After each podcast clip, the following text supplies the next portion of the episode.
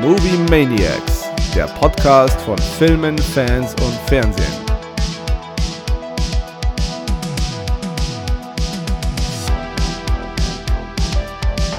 Hallo Kero Guten Tag.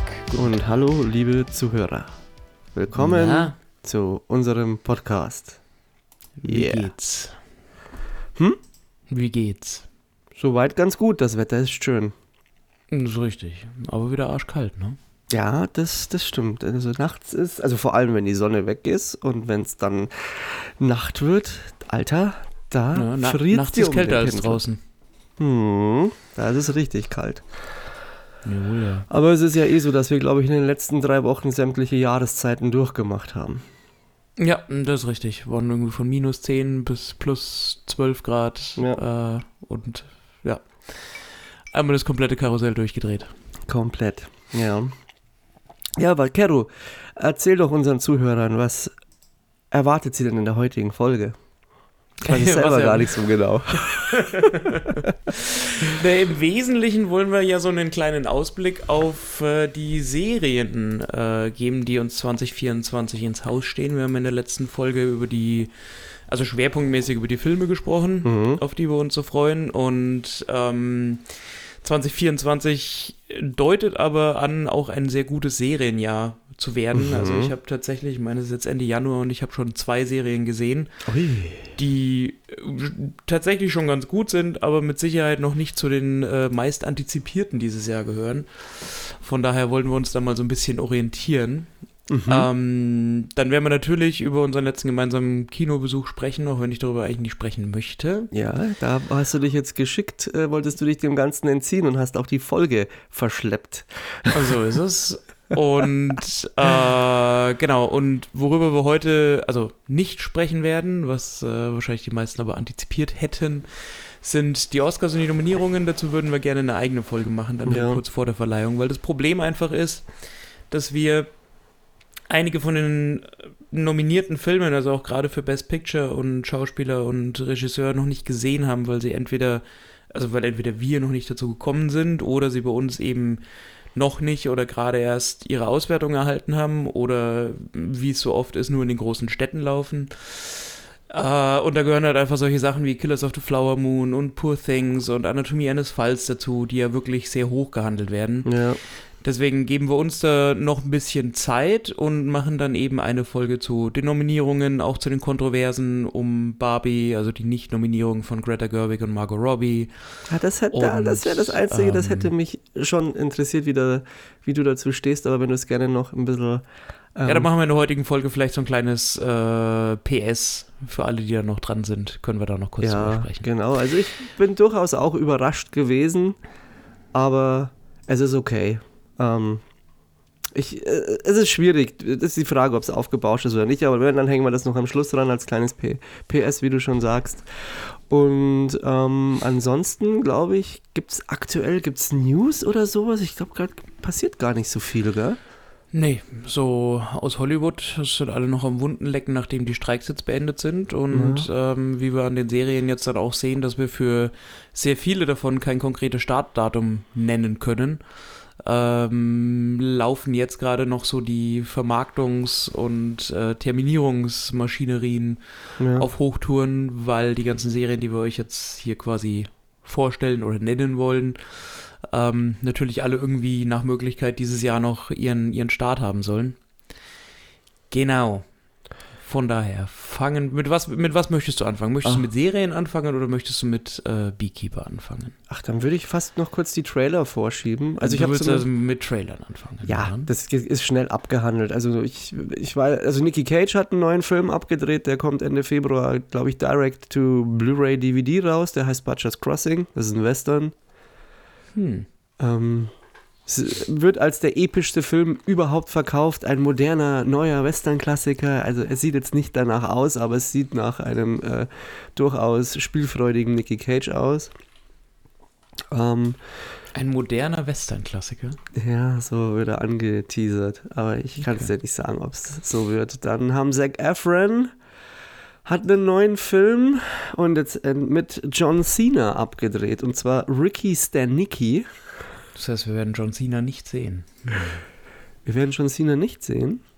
Ja, vergiss es. Äh, ja, also okay, Zac Efron, John Cena, ja. Ja, ist äh, irgendwie so eine Komödie. Ähm, Geht es um drei befreundete Dudes, die irgendwie einen fiktiven Freund haben, dem sie immer irgendwelche Krankheiten andichten, bei dem es dann heißt, sie müssten ihn in Vegas besuchen, damit sie halt irgendwie abends einen drauf machen können und dann kommen die Frauen irgendwie dahinter, weil ähm, eine schwanger ist und plötzlich das, äh, also es kommt dann plötzlich zur Geburt und dann versuchen sie halt herauszufinden, wo dieser Ricky Stanicki liegt, damit sie den einen ähm, Mann kontaktieren können und haben halt keinen gefunden. Und dann müssen sie halt einen Stand-up-Comedian äh, engagieren, der die Rolle des Ricky Stanicki übernimmt. Und das ist dann John äh, Cena. Also schaut ganz lustig aus, aber mal schauen, darf man vielleicht nicht zu viel erwarten, aber sah auf jeden Fall lustig aus. Dann Jordan Peele hat einen neuen Film äh, produziert, der heißt Monkey Man. Kommt am 11. Nice. April ins Kino. Mhm. Hat irgendwie mit, äh, boah, ich, jetzt ist es ganz, ich, ich kann es jetzt Mhm. genau geografisch nicht verorten, aber so ein bisschen indigene Mythologie und ein bisschen Kämpfen. So, Also amerikanische oder indigene Ureinwohner in, in Amerika, oder? Nee, eher so äh, im Urwald. Ah ja, okay. Ich kann's, ich kann's dir nicht, ich hab, ich hab, ich kann's dir nicht ganz einschätzen, wie, äh, worum es da jetzt letztendlich geht, aber es ist irgendwie so ein äh, kleiner Mix. Und äh, es gibt ein Remake von Roadhouse mit Patrick Swayze, der damals ein bisschen schon so eher BC-Movie war und eher einen grimmigen Charakter hatte und das Ganze wird jetzt mit Jack Gyllenhaal neu verfilmt oder Amazon hat es neu verfilmt. Und als sein Gegenspieler tritt äh, Conor McGregor. Nee, Mhm. ja, Doch, Conor, McGregor. McGregor, ja. Conor McGregor auf dem Plan, der ist mir sowas von unsympathisch ist. sowas. Also das ist, glaube ich, die größte, also keine Ahnung, ich finde diesen Typen einfach, egal was ich von ihm sehe, ich finde den furchtbar. Ich glaube, das Ja, der ist ist so, halt weit drüber, ja. ich, ich kann, also ich habe noch, ich habe ja einen Doku mit dem gesehen Mhm. und selbst da wirkt der einfach wie ein Vollsack. Ja, naja, ich meine, das ist halt jemand, der seinen Lebensunterhalt äh, dadurch verdient, anderen aufs Maul zu hauen und dabei eine möglichst große Fresse an den Tag zu legen. Ähm, Ja, aber man hat nicht den das- Eindruck, dass das eine Rolle ist, die er spielt. Nein, das glaube ich auch nicht. Also das ist schon, die, die Authentizität in seiner Außendarstellung ist schon zu jedem Zeitpunkt gegeben, ja. Ja. Aber man kann ihm jetzt nicht vorwerfen, dass er nicht äh, erfolgreich wäre damit, weil er hat nach allem, also unter anderem ja auch das äh, Best-Selling Celebrity äh, Produkt, was, also zumindest was Spirituosen angeht, mit seinem Whisky, den er da vertreibt. Okay. Und äh, tummelt sich da in verschiedenen Geschäftsfeldern und jetzt will er es eben auch als Schauspieler wissen. Okay. Schauen wir mal. Ja. Also der Trailer, wir haben ihn ja jetzt beide gesehen, ähm, wirkt, wirkt sehr, sehr, naja, überdramatisiert. Also es ist halt so ein Film, der genau wieder in diese Schnittstelle zwischen Komödie und Actionfilm schlagen will. Genau. Und ähm, natürlich im schönen Setting da in Florida. Die Kameraeinstellungen wirken im Trailer schon ein bisschen zu episch für das, was der Film eigentlich sein will, vom Gefühl her. Ähm, ja, ich, ich bin ähnlich, also ich glaube, ich komme da zu einem ähnlichen äh, Resultat wie bei The Beekeeper. Oh, aber ich freue mich, glaube ich, drauf, weil ich fand äh, Roadhouse schon geil und ich mag Jack Gyllenhaal. Mhm. Aber mal schauen. Dann habe ich noch gesehen, ist gestern ein Trailer veröffentlicht worden, ähm, One Life. Den habe ich leider noch nicht gesehen mit Anthony Hopkins. Mhm. Ähm, muss ich mir dann noch reinziehen. Und äh, eine News habe ich noch. Es kommt ein neuer Jurassic World. Yay. Yay. Ist aber jetzt bisher nur gedroppt, dass, es, äh, dass er kommt, dass er gedreht wird. Und ja, dann wirst Ist du auch Bescheid. was, was keiner braucht, nachdem Jurassic World 3 einfach so ein Murks war. War. Ja. Aber Naja, vielleicht wird es wieder besser. Wer weiß. Hm. Vielleicht wird es Hm, wieder vielleicht, besser. hm, bestimmt, ja. Ah, ja, ja, Na gestern gut. ist noch ein Trailer mit, ich muss mehr Trailer schauen, mit Nicolas Cage veröffentlicht worden. Dream Scenario. Mhm. Na gut. Dann, ähm, ja, wollen wir, willst du Serien erst machen oder Beekeeper? Das war die Frage, die ich dir vorhin gestellt habe. Ja, jetzt habe ich sie gekonnt zu, zurückgegeben. Ja, dann fangen wir mit, äh, dann fangen wir mit Beekeeper an. Weil, Dachte ich mir äh, fast. Kurz und schmerzlos. Kurz und schmerzlos. Ja. Mm. Also, ähm, ist jetzt auch über zwei Wochen her. Mm, deiner, deiner, deiner, du, du warst enttäuscht. Mehr als enttäuscht. Mhm. Oder fühltest du dich bodenlos beleidigt von dem Film? Es ist einfach kein guter Film. Das hat mit Enttäuschung oder Beleidigung eigentlich wenig zu tun. Es ist.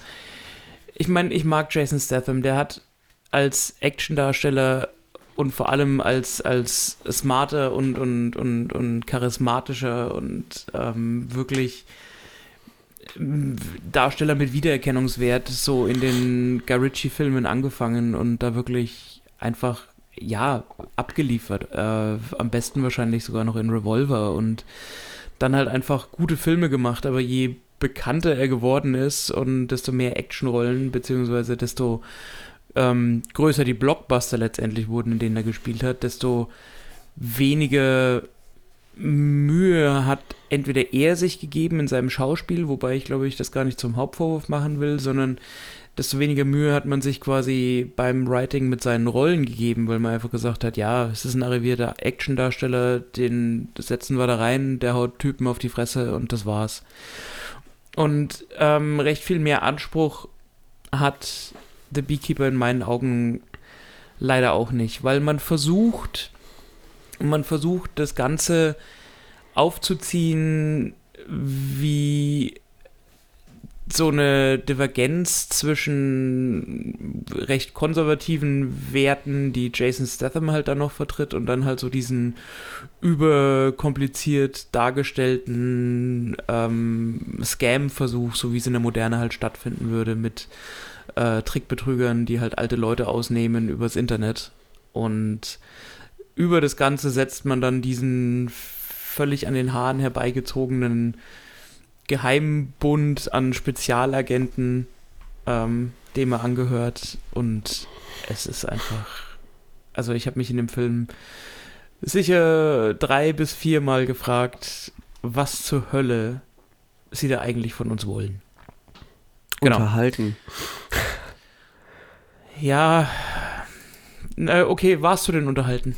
Weitestgehend ja. Ähm, ich, man muss natürlich immer noch bis, sich fragen, ich war mir nicht so ganz sicher, ob der Film mit Absicht sich nicht ernst genommen hat. Das weiß ich nicht. Ähm, die deutsche Synchro hat es auf jeden Fall sich nicht ernst genommen, das muss man sagen, das war ein Pluspunkt.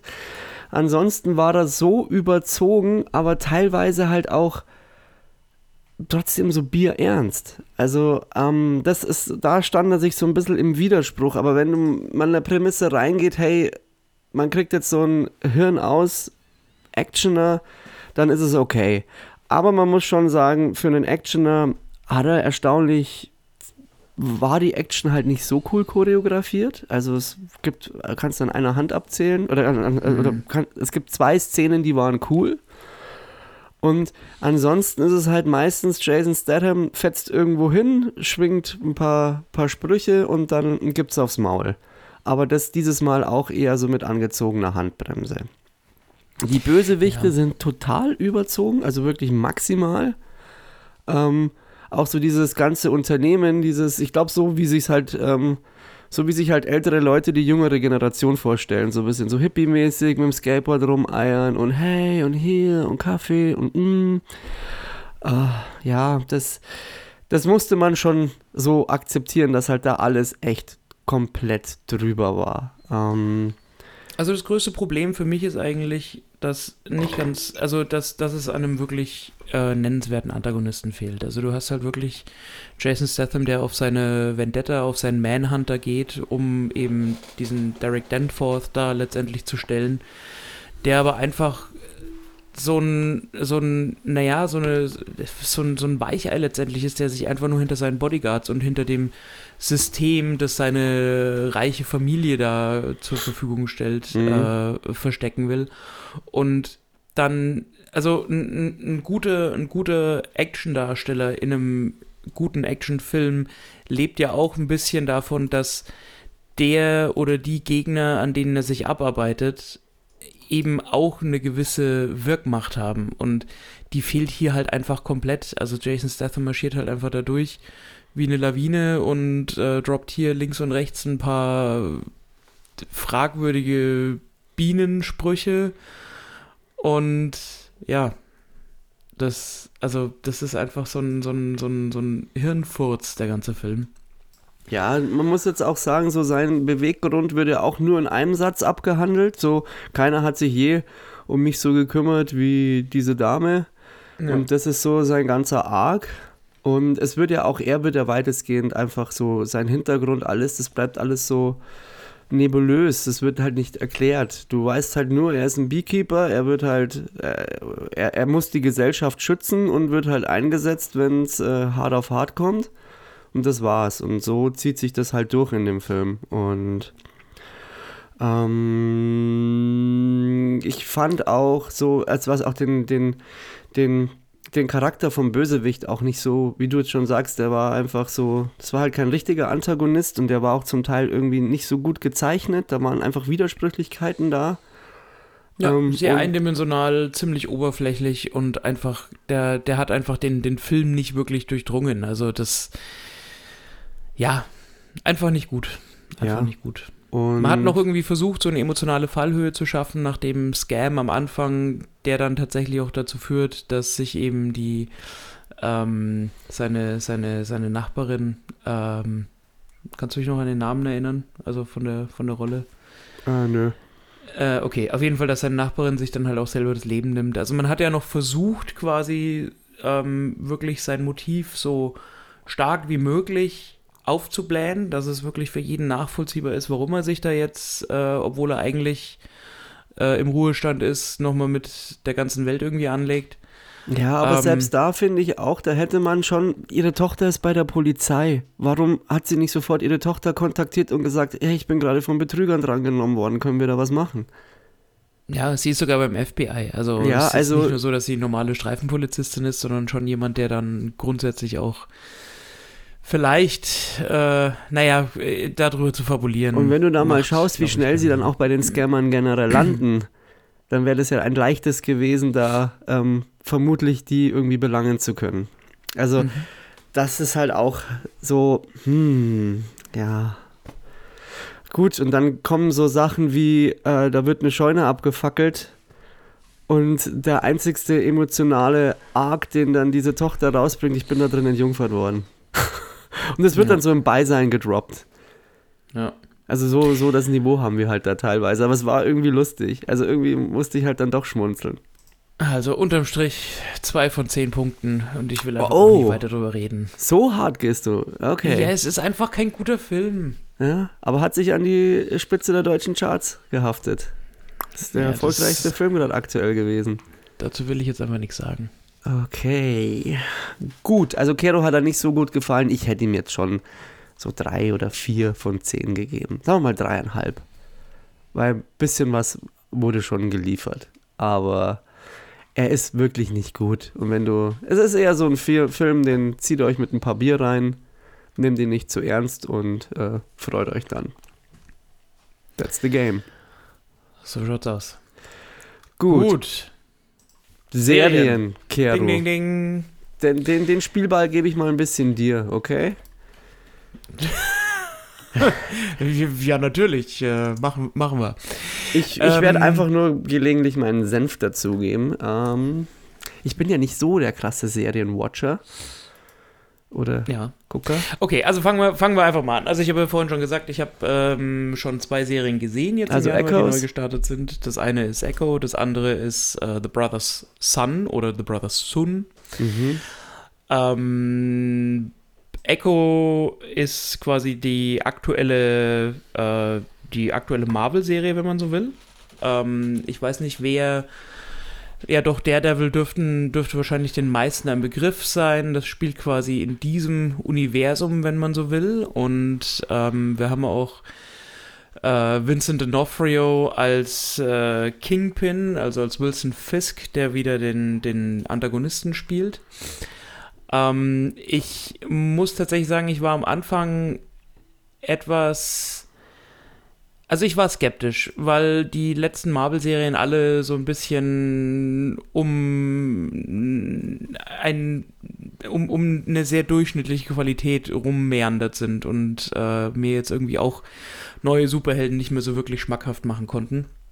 Ähm, bei Echo hat man aber tatsächlich so ein bisschen darauf geachtet, dass man eben sich so ein also dass man sich einfach an der, an der Figur selber orientiert und es jetzt nicht übertreibt mit dem ganzen mythischen und Superkräften und allem, was eben so dazugehört, sondern tatsächlich einfach die, äh, die, die Rolle der Maya Lopez, die ja die ähm, Hauptfigur in der Serie ist, ähm, wirklich als, als, als Person und auch als Mensch so in den, in den Vordergrund stellt und was sie eben, also auch so ihre, ihre Gefühlswelt und Gedankenwelt einfach so ein bisschen ähm, zeigt. Äh, Maya Lopez ist taubstumm, das heißt, das ist auch ein sehr interessanter Aspekt, der in der Serie erstmal, also den du in einer, in einer Unterhaltungsserie und in einer Actionserie erstmal aufgreifen musst, weil du natürlich den Cast auch so also man muss nicht über den Cast wählen, aber man muss das Drehbuch auch so schreiben, dass ähm, Gebärdensprache und eben diese, äh, dieses inklusive Thema einfach, dass dem Sorge getragen wird.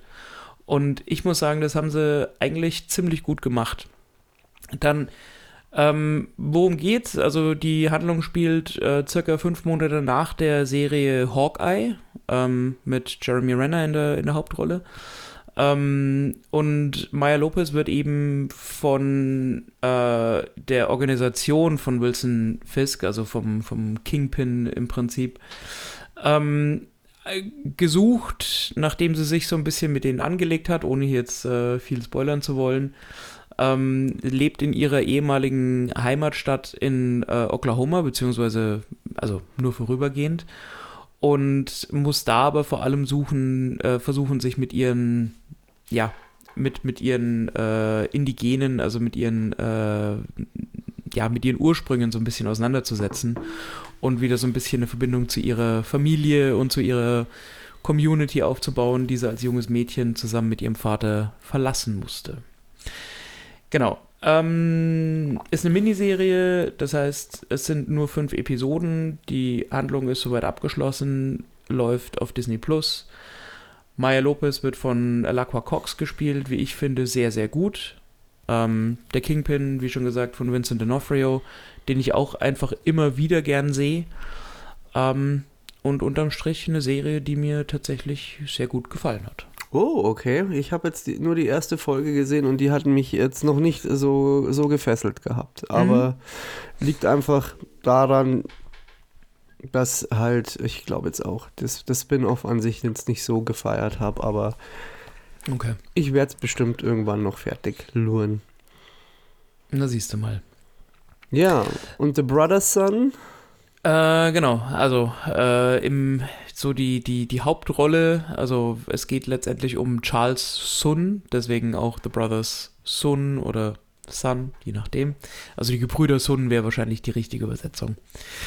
Ähm, ist äh, ein relativ hohes Tier einer Triadenfamilie in Taipei, der sein Leben bis zu dem Zeitpunkt, wo die Serie ansetzt, eben als relativ skrupelloser Kartell- oder Triaden äh, äh, im Prinzip gelebt hat, der aber aufgrund von verschiedenen Ereignissen jetzt nach LA muss, wo seine Mutter mit seinem jüngeren Bruder lebt, der von diesem Doppelleben seiner Familie nichts weiß. Ähm, die Mutter und auch so insgeheim die, die Hauptrolle in der Serie wird von Michelle Yeoh gespielt, äh, die die meisten wahrscheinlich aus Everything Everywhere All at Once kennen dürften.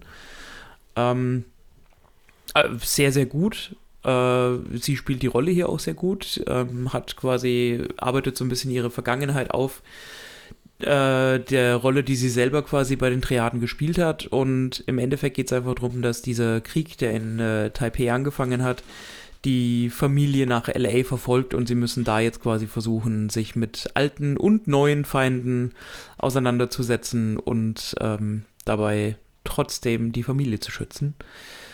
Ähm, gefällt mir, also Staffel 1 ist jetzt komplett äh, verfügbar, es sind äh, acht Folgen auf Netflix. Ähm, ja, und ist auch sehr, sehr schön anzusehen. Genau, mehr will ich dazu gar nicht sagen, weil wir haben heute noch so viel vor uns. Ähm, Aber da kann Ui. ich eine, eine Empfehlung dafür aussprechen. Okay. Genau.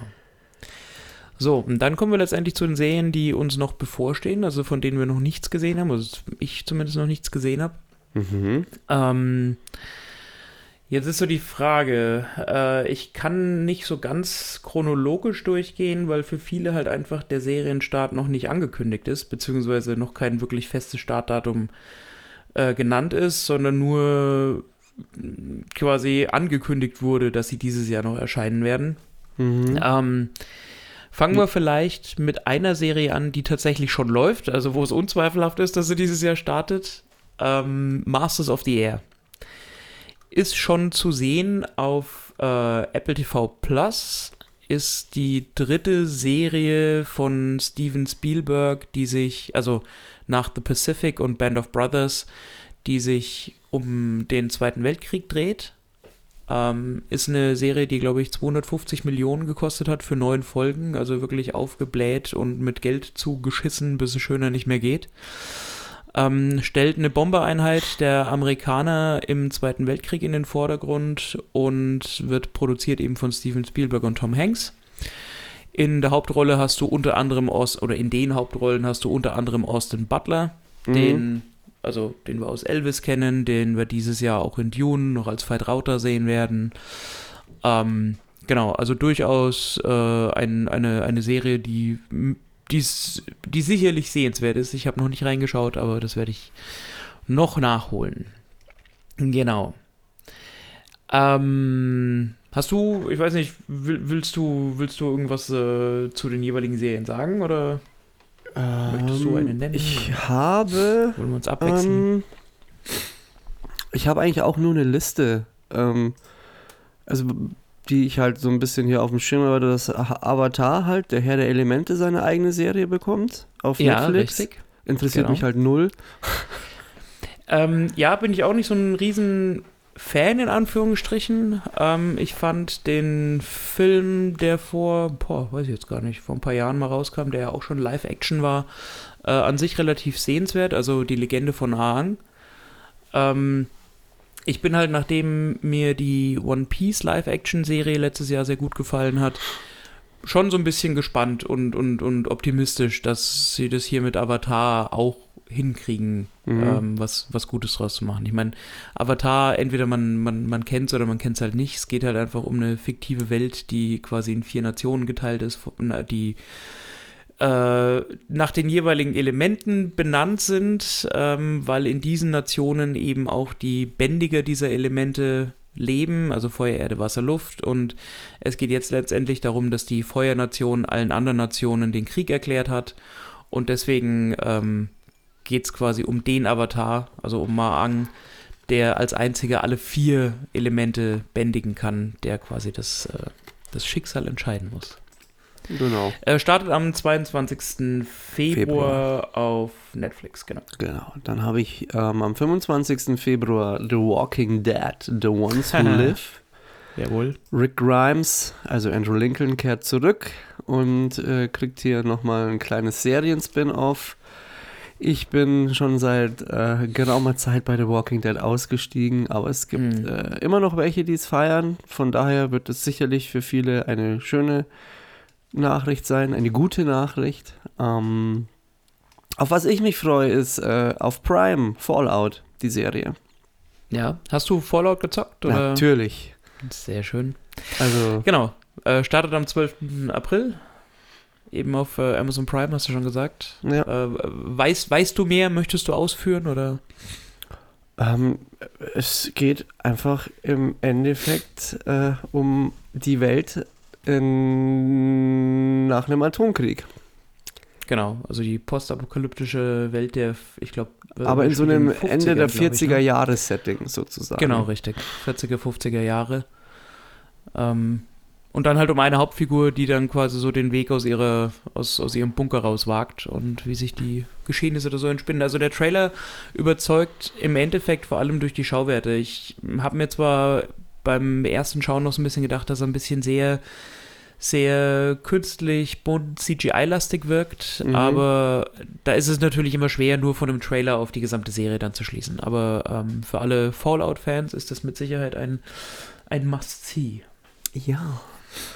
Dann ähm, kommt auf Sky Helgoland 513. Um Gottes Willen, was hast du denn alles ausgegraben? Ja, da siehst du Das- mal. Das ist das die Robert Schwenke-Serie, glaube ich, ne? Es ist So die Robert Schwenke Zukunft. Serie. Ja. Ja, nach der Apokalypse. Deutschland Äh, 2039, äh, Mhm. Apokalypse und äh, man muss äh, schauen, wie, wie die Welt äh, zurande kommt. Genau. In Helgoland. Ja, und da kämpft man dann eben um die, um das bisschen äh, Nahrung und Wasser und äh, Ressourcen, das man halt Genau. noch so findet. Dann äh, kommt auf Netflix, Rocco Sifredi kriegt seine eigene Biopic-Serie. Alter, was hast du denn für Serien ausgegraben? Ich glaube, ich, ich mache jetzt wieder weiter und du machst bitte einfach mal deine Liste zu. Es tut mir leid, am 6. März Alter. auf Netflix. Ja, ist es so. Also wer Bock hat äh, zu wissen, wie es bei Rocco Sifredi so lief, ja, kann sich's anschauen. Um Okay. Aber eine, zwei Sachen, die könnten wir beide auf der Liste haben. The Gentleman als Serie, also Ja, Guy natürlich. Ritchie. Genau, genau, genau. Ähm, ja, also ich, ich weiß nicht, also ich habe The Gentleman geliebt. Ähm, war wirklich wieder ein, sehr, sehr guter äh, Ritchie-Film, der alles hatte, was, was ein, ja, ein klassischer Guy Ritchie-Film einfach braucht.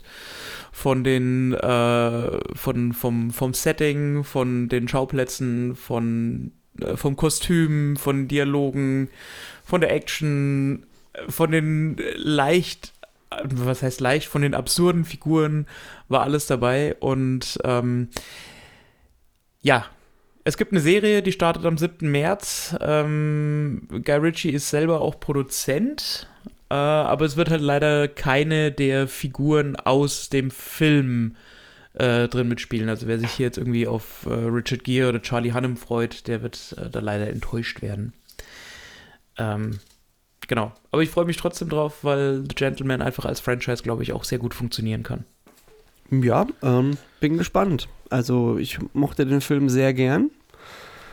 Ähm, wenn sie so weitermachen, wäre es mega geil.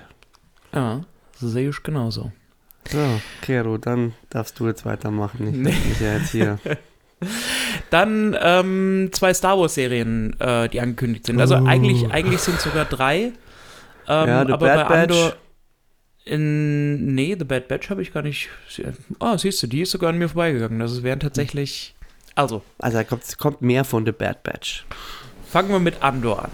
Andor Ja. war ja so die Star Wars-Serie, die, glaube ich, bei allen Star Wars-Fans, die ja grundsätzlich den ganzen Spin-offs eher kritisch gegenüberstanden, noch so am meisten abgewinnen konnten, weil es einfach so die erwachsenste Serie war, die sich so ein bisschen gelöst hat von dem engen Star Wars Korsett und so ein bisschen sich getraut hat, eigene Wege zu gehen. Das war ja auch das Erfolgsrezept, das äh, Rogue One schon zum Erfolg verholfen hat oder zu den überwiegend guten Kritiken verholfen hat.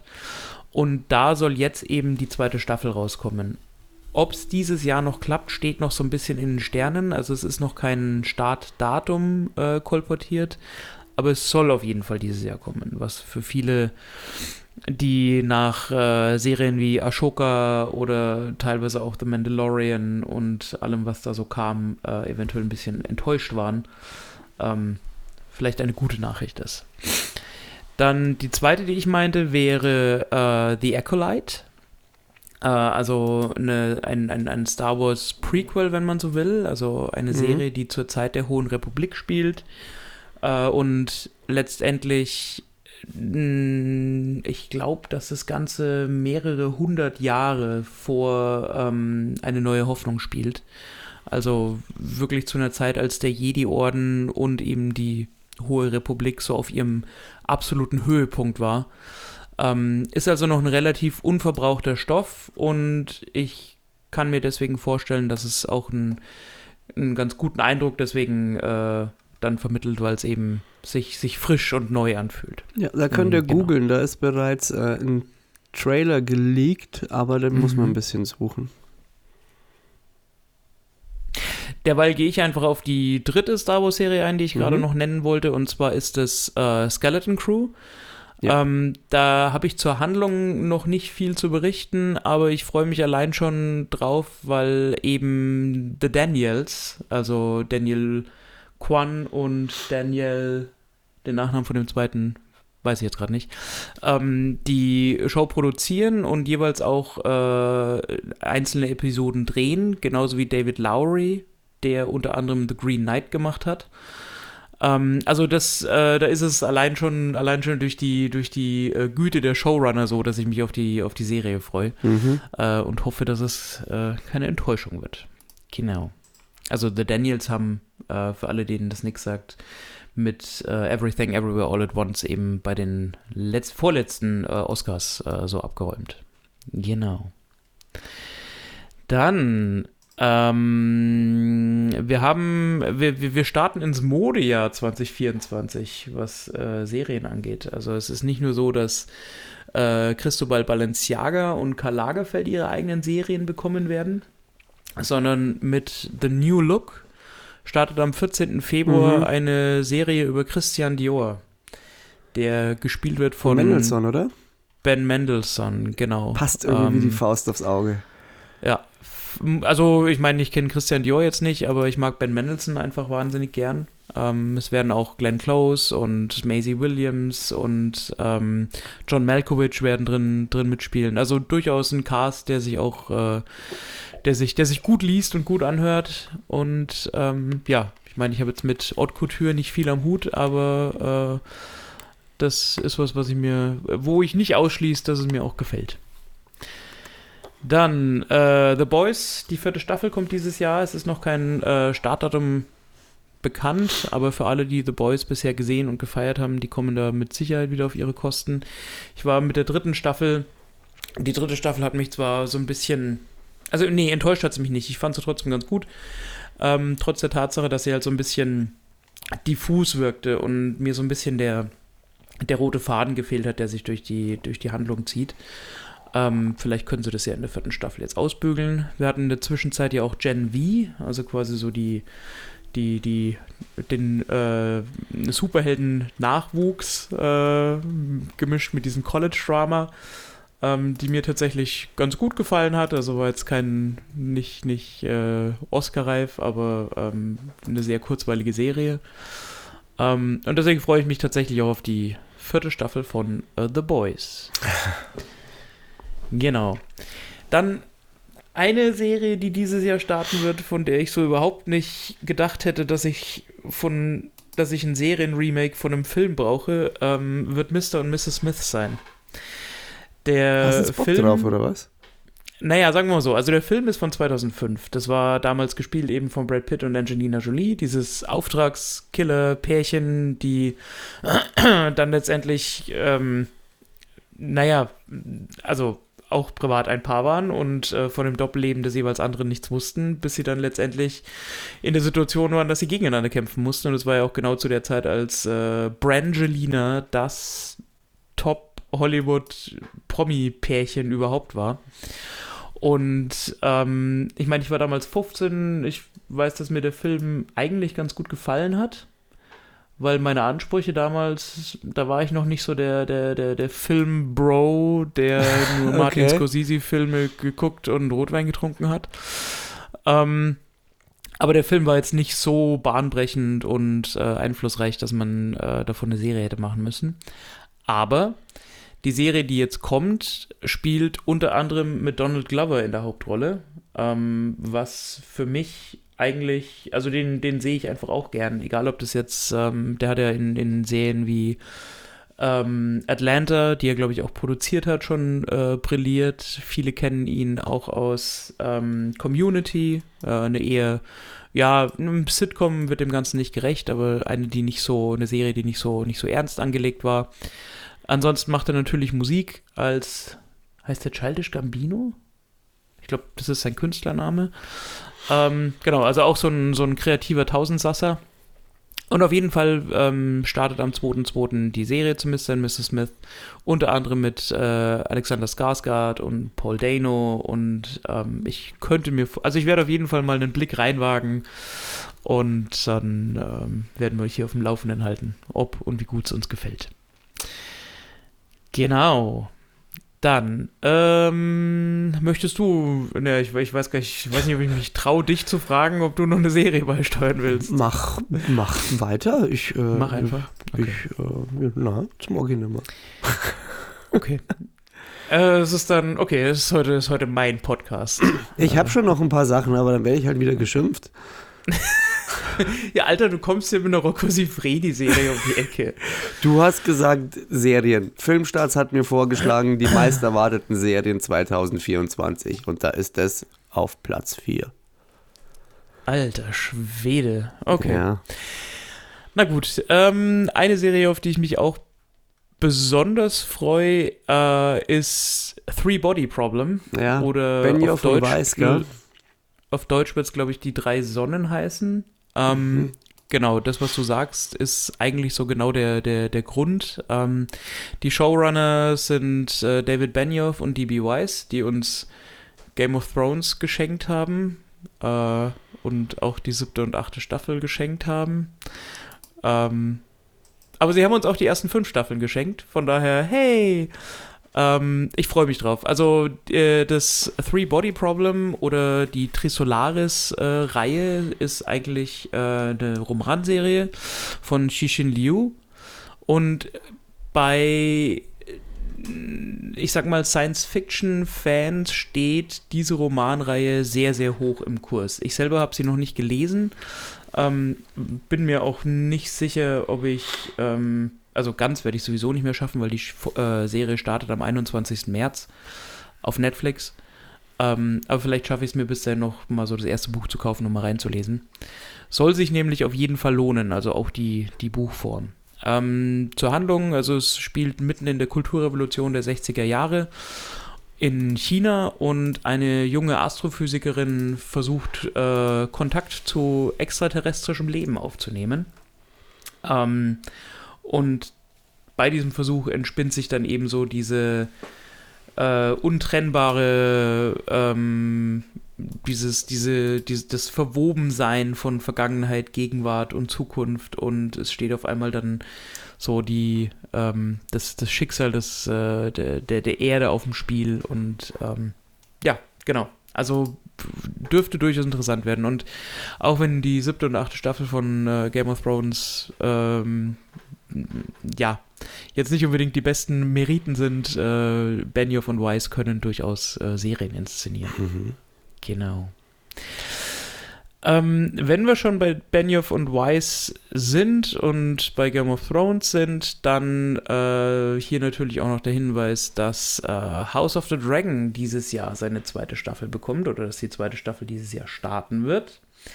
Wir dürfen uns auf mehr Tanz der Drachen freuen. Wir dürfen uns auf mehr Intrigen zwischen Targaryens und Hightowers freuen. Ähm, die ersten Trailer sind raus äh, und vermitteln zumindest den Eindruck, dass die Handlung direkt am Ende der ersten Staffel ansetzt. Also wir werden keinen Zeitsprung haben, sondern wir fangen genau da an, wo Vega den jungen äh, Lucerys und seinen Drachen gesnackt hat. Ähm, und ja, schauen wir mal, wie sich der, der Tanz der Drachen, der jetzt wirklich Fahrt aufnimmt, entwickelt. Die zweite Ja. Folge wird, äh, die zweite Staffel wird acht Folgen haben. Und ja, irgendwann im Laufe des Jahres starten. Kommt über HBO, das heißt, bei uns kann man es dann über Sky sehen. Freue ich mich schon. Freue ich mich auch.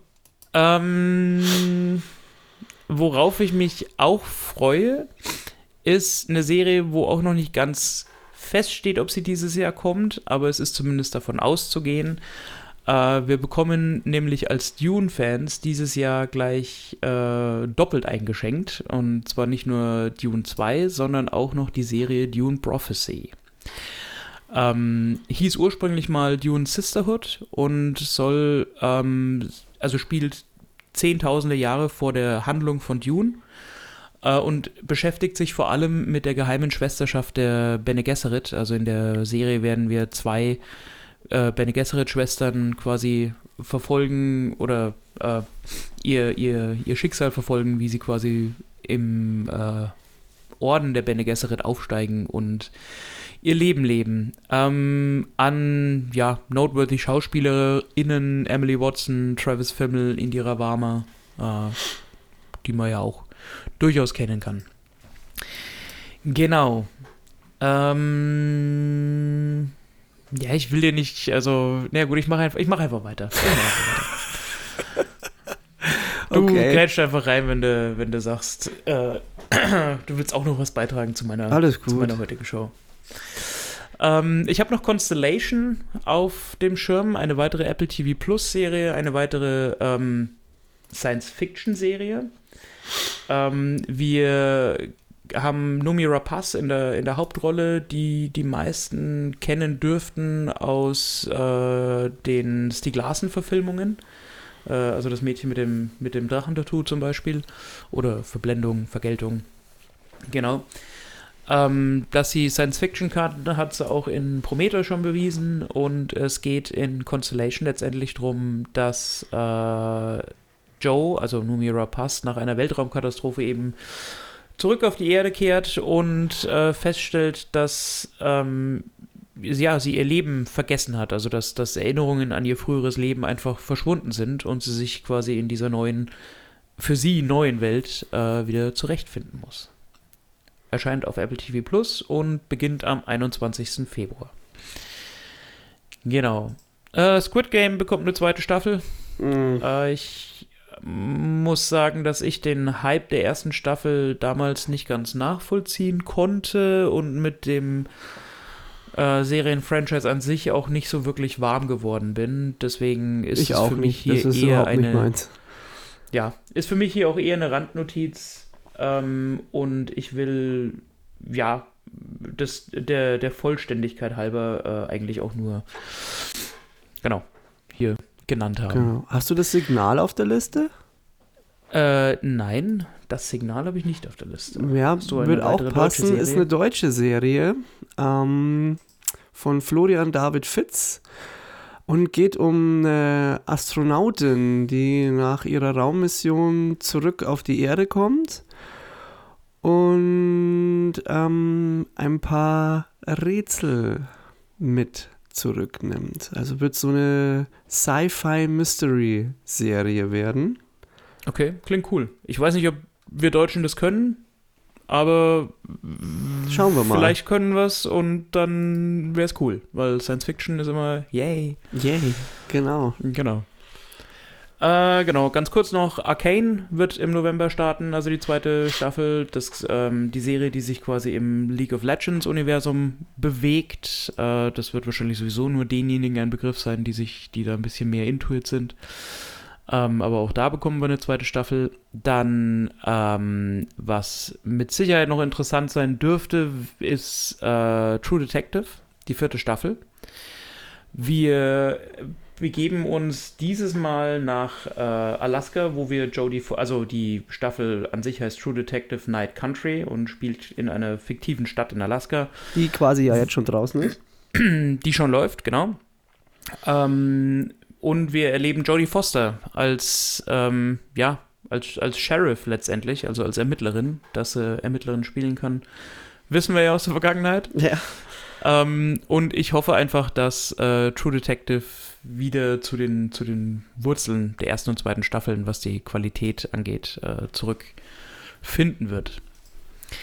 Genau, dann eine Serie, auf die ich mich wahnsinnig freue, ähm, ist The Penguin. Also äh, die Serie aus dem Batman-Universum mit Robert Pattinson in der Hauptrolle. Ähm, die also in der, im, im Film selber haben wir Oswald Cobblepot, also den, den, den Pinguin ja auch schon kennengelernt, der unter tonnenweise Make-up von Colin Farrell gespielt wird. Und Colin Farrell und Matt Reeves, also der Regisseur von The Batman, produzieren jetzt auch zusammen die Serie äh, The Penguin.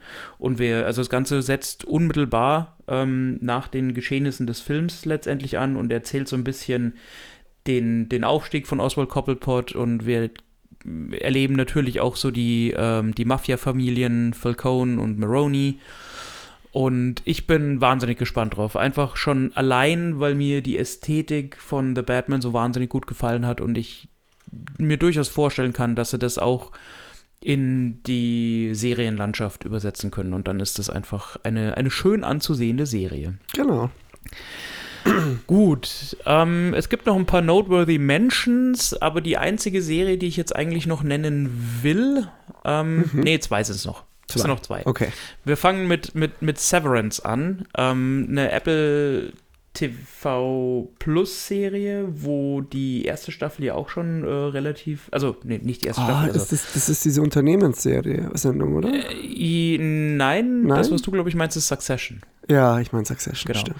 Nee, Severance spielt tatsächlich so ein bisschen ähm, mit, also es ist ein, ein, ein, ein, ähm, ja, ein wissenschaftliches Programm, bei dem quasi durch neuronale Veränderungen die perfekte Work-Life-Balance äh, geschaffen werden soll. Also das Unternehmen im Fokus heißt Lumen Industries und David ist eben der eine Mitarbeiter, der quasi in der Serie so die Hauptrolle spielt geht quasi jeden Tag zur Arbeit und wenn er in den Aufzug steigt, wird seine private Erinnerung quasi von seiner Arbeitserinnerung getrennt. Also es sind quasi zwei verschiedene Persönlichkeiten. Er geht acht Stunden zur Arbeit, stempelt dann aus und ist dann quasi der Privatmann. Und damit klarzukommen und diese Dichotomie der zwei verschiedenen Leben ähm, verarbeiten zu können, das ist letztendlich so der, der, der Catch dieser Serie. Ähm, Erscheinungsdatum gibt es leider noch nicht, aber mir gefällt die Prämisse einfach sehr, sehr gut. Und ich bin gespannt drauf.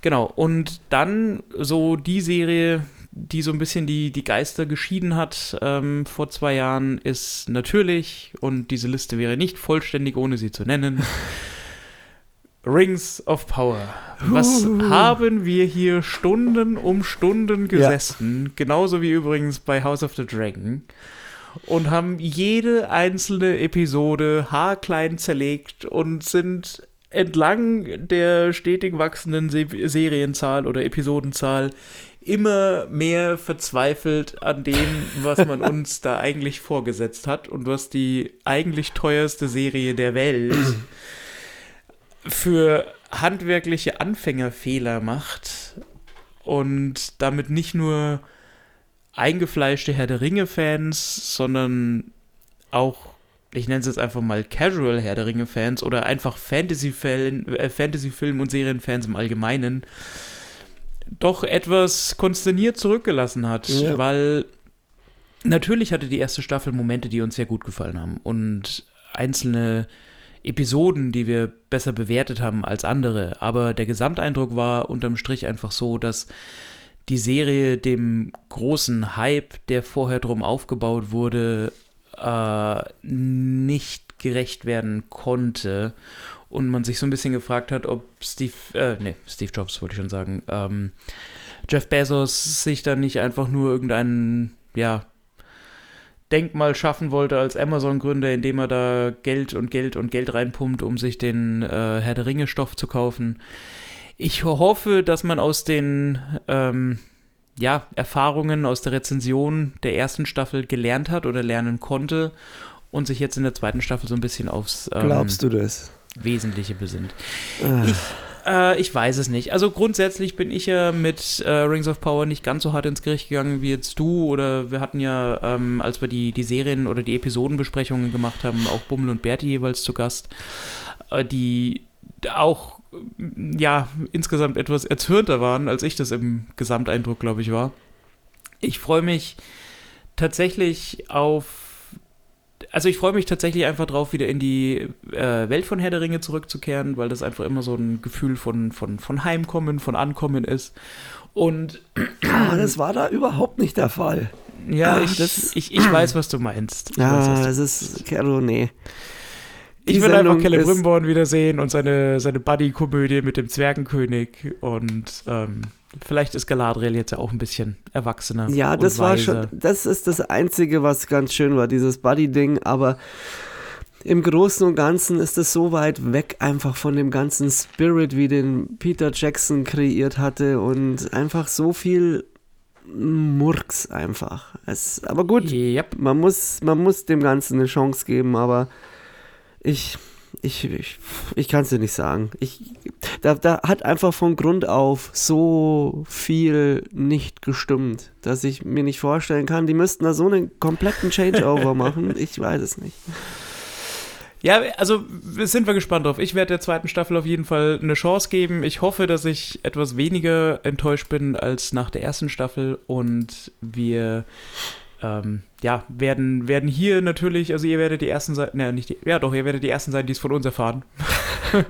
wie wie wir es finden und vielleicht, ich, ich weiß nicht, ob ich dich nochmal zu einer Episodenbesprechung überreden kann. Das können wir Ähm, schon natürlich gerne machen. Wird halt viel gerantet, wenn es so weitergeht. Ja, vermutlich. Vielleicht haben wir noch wieder. Ja, schauen wir mal.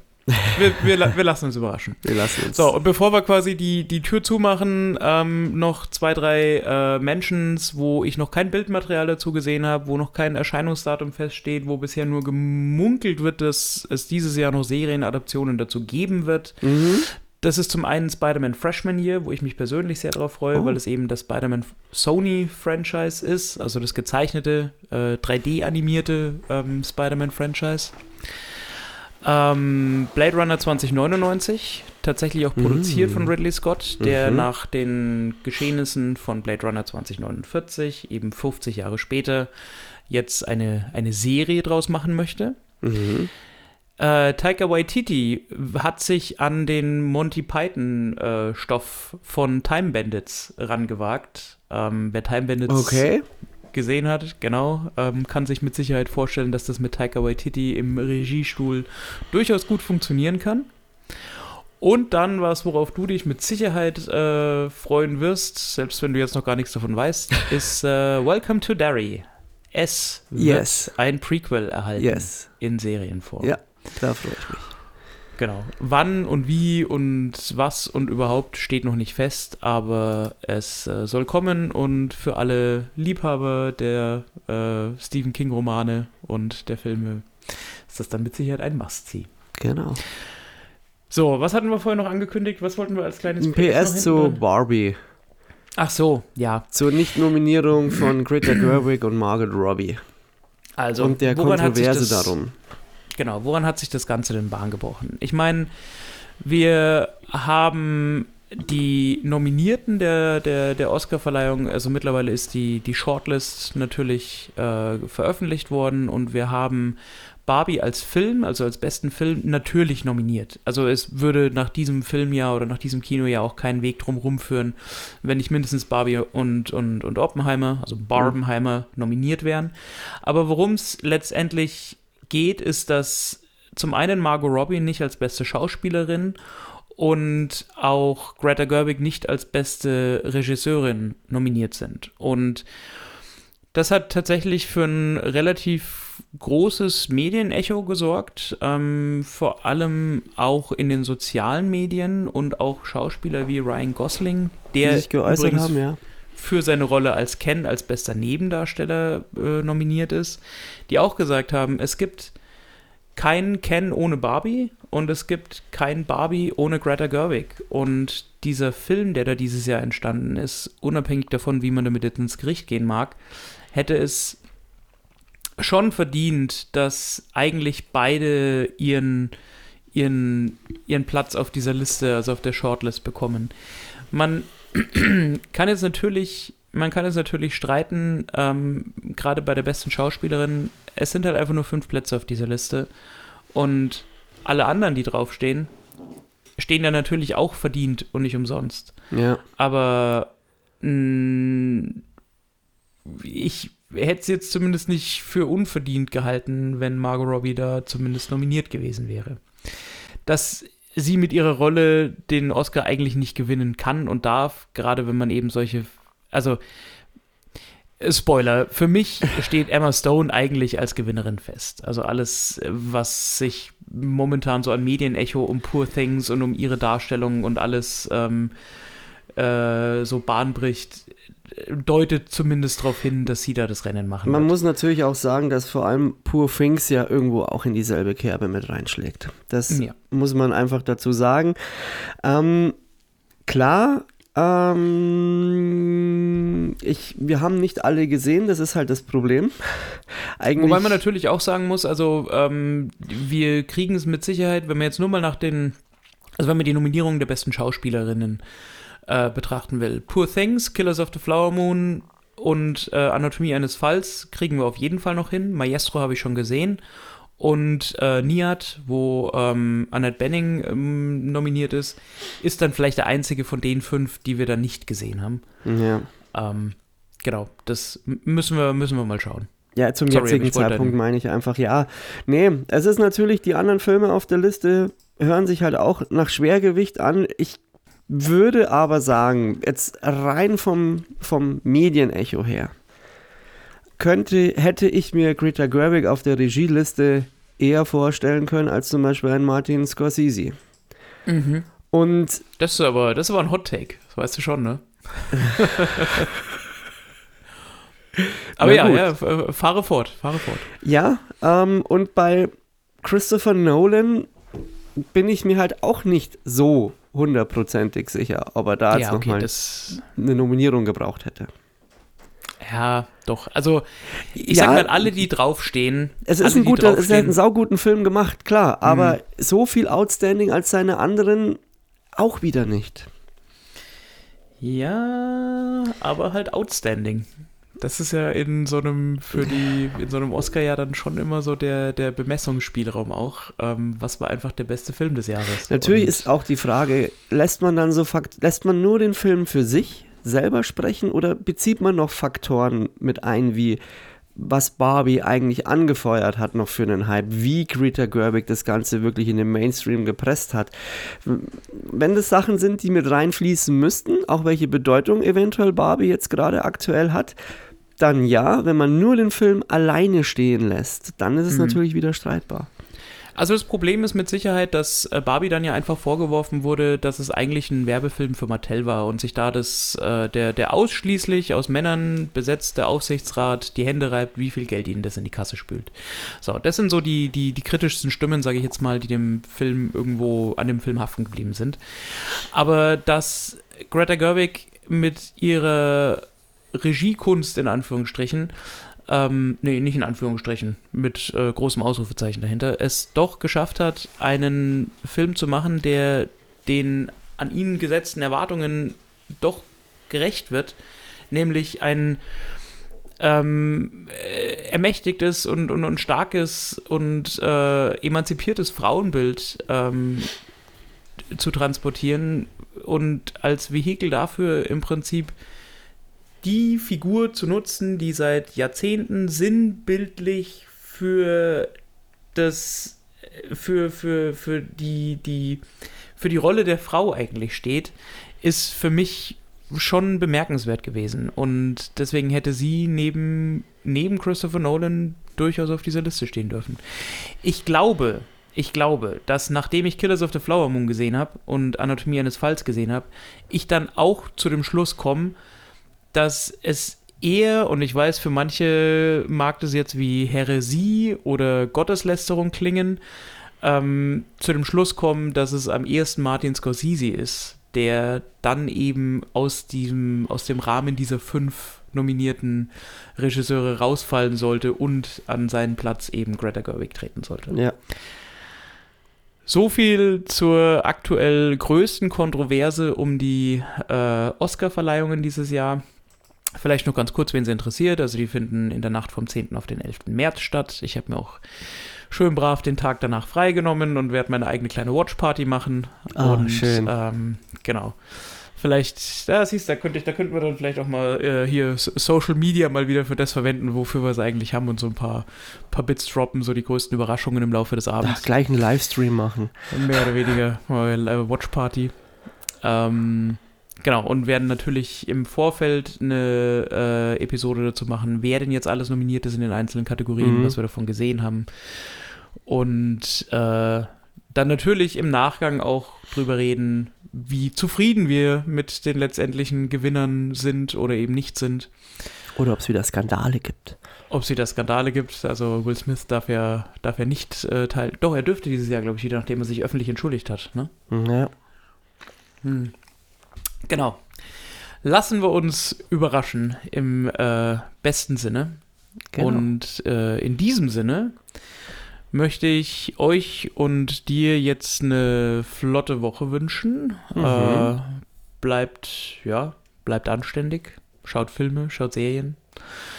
Und äh, ja, du darfst die, die letzten Worte sprechen. Ach, wie immer, äh, danke fürs Zuhören. Ich hoffe, es war wieder informativ für euch, hatte ein bisschen an Spaß. Äh, ebenso auch eine flotte Woche von mir und wir hören uns dann vermutlich äh, wieder in ein bis zwei Wochen. Der, Ja, so, so rund um die Oscars halt. ja, der Rhythmus bleibt jetzt erstmal so. Ähm, tut uns zwar leid, aber anders geht es zurzeit nicht. Aber ich glaube, alle zwei Wochen ist jetzt auch nicht so dramatisch. Da ist die, das steigert die Vorfreude. Ja? Verknappung des Produktes äh, steigert die Nachfrage. So schaut's aus. Alles klar, Freunde. Danke fürs Einschalten und äh, bis zum nächsten Mal. Ciao. Haut rein.